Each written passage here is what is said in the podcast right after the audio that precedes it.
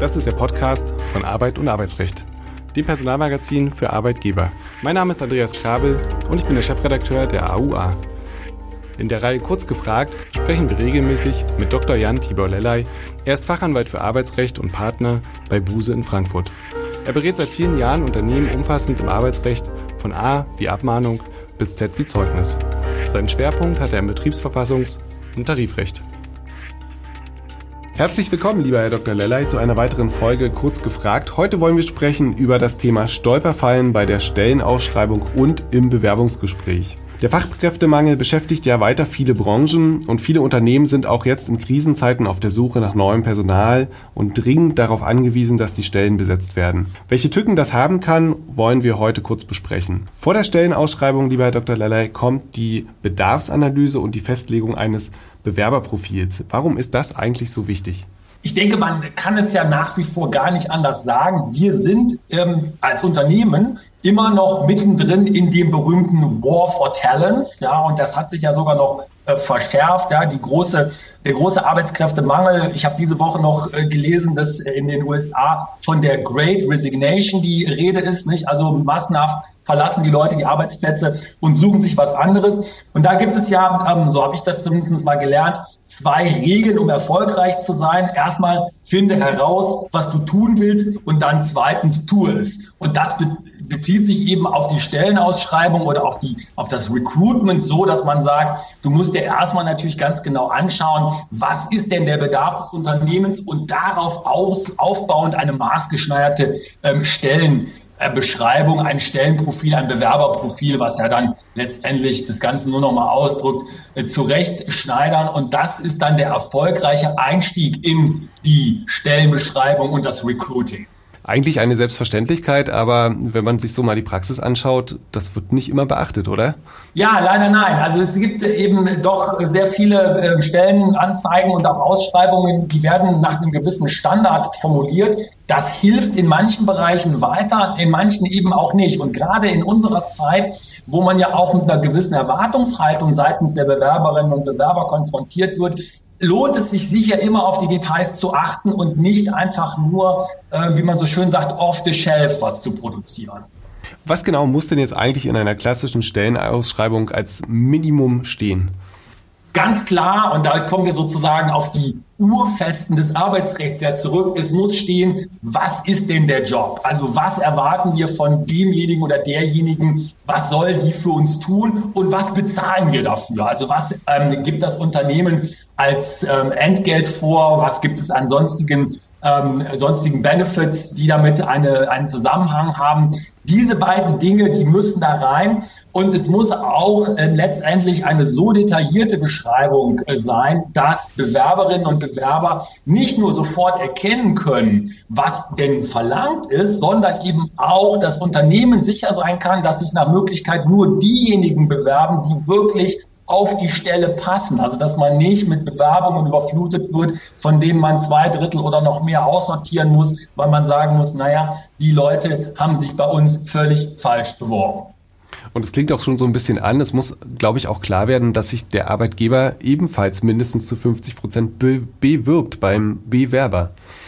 Absolut, das ist die Realität heutzutage und so werden auch ähm, meiner Erfahrung nach erfolgreiche und auch ähm, über dem Durchschnitt liegende Stellenausschreibungen formuliert. Das Ganze setzt sich dann fort ins erste Vorstellungsgespräch. Nicht? Da ist es letztendlich auch so, dass in gut geführten Vorstellungsgesprächen das auf Augenhöhe stattfindet. Das heißt, der Bewerber, der Bewerber, die Bewerberin bewirbt sich selbstverständlich. Das ist der Anlass des Vorstellungsgesprächs. Aber auch das Unternehmen bewirbt sich und sagt, hey, bei uns lohnt es sich, sich nicht nur zu bewerben, sondern hier auch an Bord zu kommen. Das ist ein, äh, ähm, ein Unternehmen, wo es sich lohnt, wo es Spaß macht zu arbeiten. Ähm, das Lieblingsproblem vieler ist dann natürlich ähm, sowohl bei der Ausschreibung als auch dann später im Gespräch das AGG. Welche Stolperfallen gibt es da eigentlich? Gott sei Dank äh, kann ich sagen, hat sich das Ganze ja doch innerhalb der letzten Jahre etwas beruhigt. Wir hatten vor ähm, Jahren noch immer wieder die, die Klassiker der ähm, AGG anfällig formulierten Stellenbeschreibung oder Stellenausschreibung, so haben wir das immer genannt, Das waren die Klassiker, wo das junge, dynamische Team äh, gesucht wurde oder ein Mitglied für das junge, dynamische Team oder geschlechtsneutral nicht ausgeschrieben wurde. Nicht? Also äh, Stellen, da wurden nur männliche Bewerber gesucht oder nur weibliche Bewerber gesucht. Das sind so die Klassiker. Ähm, und ähm, das hat sich aber meiner Erfahrung nach doch sehr, sehr ähm, zurückentwickelt, Gott sei Dank. Es gibt es immer wieder nochmal. Und häufig ist es dann so, wenn auch etwas, sag ich mal, unvorsichtig und auch eben wenig professionell formuliert wird, dann ist das Ganze schnell AGG anfällig. Und da gab es ja früher, Sie haben es ein bisschen angedeutet, auch äh, entsprechende AGG-Hopper. Äh, sind die aus der Mode gekommen? Was war das eigentlich? Man hört irgendwie nichts mehr von denen. Ja, absolut. Ich glaube, das AGG-Hopping ist aus der Mode gekommen. Was war das AGG-Hopping? Also unmittelbar und auch Jahre noch nach der ähm, Einführung des AGG, des Allgemeinen Gleichbehandlungsgesetzes, gab es ja ein Phänomen, dass sich Leute mehr oder weniger professionell auf schlecht gemachte, rechtswidrige, diskriminierende Stellenausschreibungen beworben haben mit dem einzigen Ziel, eine entsprechende Entschädigung vom Unternehmen zu verlangen, denn die diskriminierende Stellenausschreibung, die führt ja regelmäßig zu einem ähm, Schadensersatz, manchmal sogar auch Entschädigungsanspruch. Das haben also Leute mehr oder weniger professionell gemacht, also mehrere ähm, Stellenanzeigen angeschrieben, sich beworben und da auch teilweise ganz nette Beträge in Anführungszeichen eingeklagt. Das waren die berühmten AGG-Hopper, also die hoppen dann so von Stellenanzeige zu Stellenanzeige, nie mit dem Willen, wirklich dort anzufangen, sondern immer nur zu kassieren. Und interessanterweise ist das Phänomen fast gar nicht mehr relevant. Äh, wir sehen es in der Gerichtspraxis an sich nicht mehr, äh, zumindest ähm, nicht mehr in nennenswerten Umfang. Ich glaube, äh, da ist es ein Zeichen, dass die Personalarbeit einfach professioneller geworden ist und nicht mehr so viele Angriffspunkte liefert. Da haben wir also dazugelernt. Da wird fleißig die Auer gelesen. Ähm, welchen, welche Kanäle sollte man eigentlich ähm, heutzutage bespielen, bevor wir jetzt zu dem Bewerbungsgespräch kommen? Die klassische Stellenausschreibung, ich äh, pack was in die Zeitschrift und warte dann äh, auf die Bewerber. Das funktioniert ja heutzutage nicht mehr, das weiß jeder. Ähm, aber was sind die richtigen Wege? Die richtigen Wege äh, sind immer die aus der Sicht des Selbstverständnisses des Unternehmens völlig richtig, was Sie gerade sagten, gerade die klassische äh, Stellenanzeige in äh, der Zeitung äh, oder in Zeitschriften, die gibt es auch noch selbstverständlich, aber das ist nicht mehr der Weg. Also online muss es heute auf jeden Fall äh, sein. Und ähm, das machen die Unternehmen ja auch sehr gut, denn wo kann ich am besten ähm, auch meine Stellenanzeigen ja posten? Das ist auf meiner eigenen Website. Nicht? Also das ist der An Angriffspunkt beziehungsweise der Ausgangspunkt für erfolgreiche äh, Stellenanzeigen, für erfolgreiche Recruiting-Kampagnen. Äh, das wird dann ja auch über die entsprechenden Suchmaschinen abgegriffen und auch den Leuten fast schon präsentiert. Nicht? Und dazu kommen dann jetzt immer wieder äh, oder immer mehr die Social-Media-Kanäle. Ich glaube, so etwas wie LinkedIn und Xing gehört mittlerweile auch zum ständigen Repertoire, fast schon branchenunabhängig könnte man sagen. Und wenn man dann ähm, ein bisschen noch mehr nach vorne geht und sagt, na, wir sind noch mehr am Puls der Zeit, dann geht man vielleicht sogar in sowas wie Instagram oder, oder vielleicht sogar Twitter. Also Social Media spielt eben eine sehr große Rolle und vor allen Dingen online. Nicht? Also das äh, Print ist in dem Sinne äh, nicht mehr in dem äh, Maße relevant, wie das früher mal war. Kommen wir jetzt zum äh, Bewerbungsgespräch und da unabhängig davon, ob das jetzt virtuell oder vor Ort stattfindet, ähm, welche klassischen Fehler dürfen Arbeitgeber hier nicht machen und äh, daher insbesondere, welche Fragen dürfen eigentlich nicht gestellt werden, welche sind unzulässig? Die klassischen unzulässigen Fragen sind immer die Fragen, die erstmal nichts mit dem Arbeitsverhältnis als solchem zu tun haben und dann darüber hinausgehend noch einen möglichen diskriminierenden Zusammenhang haben. Also da muss man eben einfach sagen, der, der, der Klassiker, ähm, der ähm, ja auch eine gewisse Zeit sogar fast noch üblich war, dass man zum Beispiel Frauen gefragt hat äh, nach den äh, Heiratsabsichten oder der möglichen Familienplanung ganz klar diskriminierender äh, Zusammenhang und absolut unzulässig. Und das sind an sich die Dinge, die nicht mehr vorkommen dürfen. Äh, die dürfen aber auch vor allen Dingen nicht vorkommen in irgendwelchen äh, nett verpackten äh, Nebensätzen oder dergleichen. Also da sollte man ganz äh, klar die Richtung vorgeben. Interessanterweise neben diesen äh, rein rechtlichen Dingen erleben wir immer wieder, wie wichtig es ist, aus der Unternehmensseite einen, einen positiven Eindruck zu vermitteln. Nicht? Also man könnte sagen, es gibt an sich zwei Dinge, die im Vorstellungsgespräch aus Sicht des Unternehmens nicht vorkommen dürfen. Einmal die rechtlich unzulässigen Fragen, also die diskriminierenden Fragen und die äh, Fragen, die ein schlechtes Licht auf das Unternehmen werfen, beziehungsweise die Gesprächsthemen, die ein schlechtes Licht auf das Unternehmen werfen. Kommt leider immer wieder vor, muss man sagen.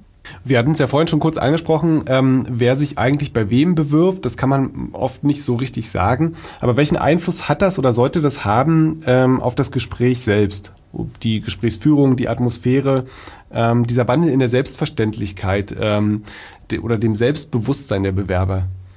Hier hat es in der Tat einen Wandel gegeben und ähm, man kann es in einem Satz zusammenfassen. Bewerbungsgespräche heutzutage, also Bewerbungsgespräche, die auf der Höhe der Zeit stattfinden, das sind Gespräche auf Augenhöhe. Also da ist nicht mehr der Bewerber und die Bewerberin, die da möglicherweise äh, sich einer Phalanx äh, gegenüber sitzt, äh, gegenüber sieht von Unternehmensvertretern, die alle möglichen komischen Fragen stellen und äh, sich Notizen machen, sondern gut geführte Bewerbungsgespräche sind heute ein offenes plaudern, könnte man fast schon sagen, in einer angenehmen Gesprächsatmosphäre, wo man auch den Bewerbern, der Bewerberin, den Bewerber Möglichkeiten gibt zum Fragen, zum Austausch, sich als Unternehmen eben präsentiert, sich bewirbt und eine Kommunikation auf Augenhöhe möglich macht.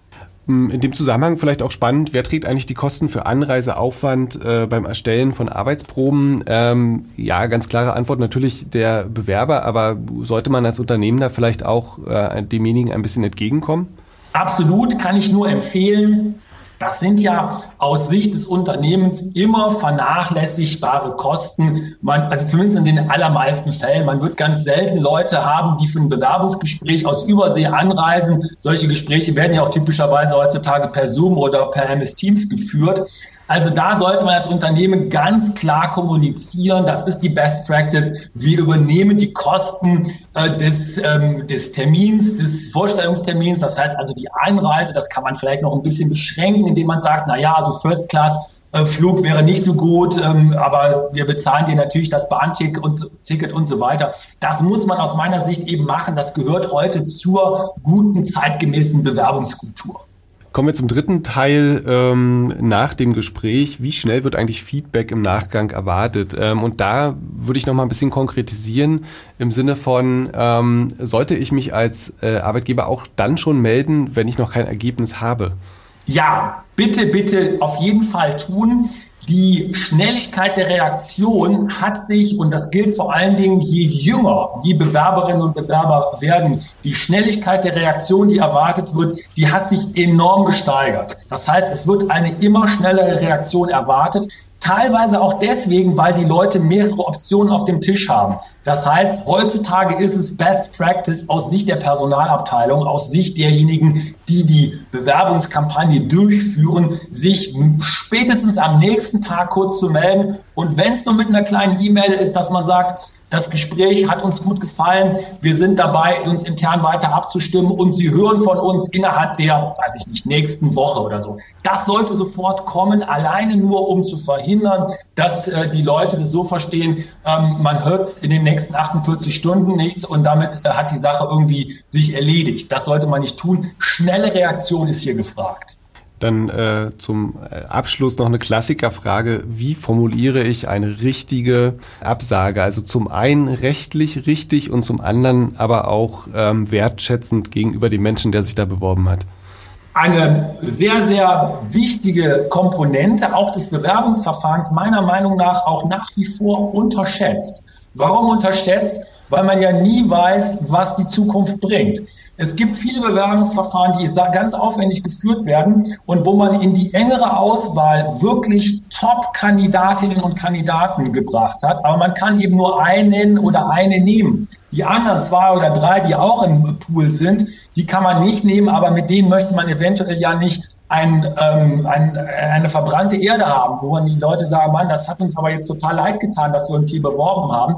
Deswegen muss die Absage ähm, wertschätzend formuliert werden und auch rechtssicher. Das heißt also alles vermeiden, was in irgendeiner Weise Bezug zu Diskriminierungstatbeständen hat und wenn es ähm, eben tatsächlich auch so ist, dass man das wertschätzend formulieren möchte, dann kann man das eben meiner Meinung nach immer ganz gut daran festmachen, dass man sagt, dieses Mal hat es nicht gepasst, aber vielleicht demnächst. Und man macht klar als Unternehmen dem Bewerber, der Bewerberin, dass man denjenigen auch als gleichwertig und auch qualifiziert im Bewerbungsverfahren gesehen hat. Das ist ja so ein bisschen die Krux dann, ne? Also wenn ich versuche, wertschätzend zu sein, dann ähm, laufe ich ja Gefahr, äh, meine, meine Gründe zu offenbaren. Und das sollte man ja wahrscheinlich auf jeden Fall nicht tun, richtig? Richtig, zumindest dann nicht, ähm, wenn man ganz hundertprozentig auf der sicheren Seite äh, sein will. Und ähm, Sie haben auch natürlich völlig recht damit, wenn ich die Wertschätzung in den Vordergrund stelle, dann sind auch häufig alle Verweise auf Qualifikation und so weiter verwehrt, weil das ja missverstanden werden kann.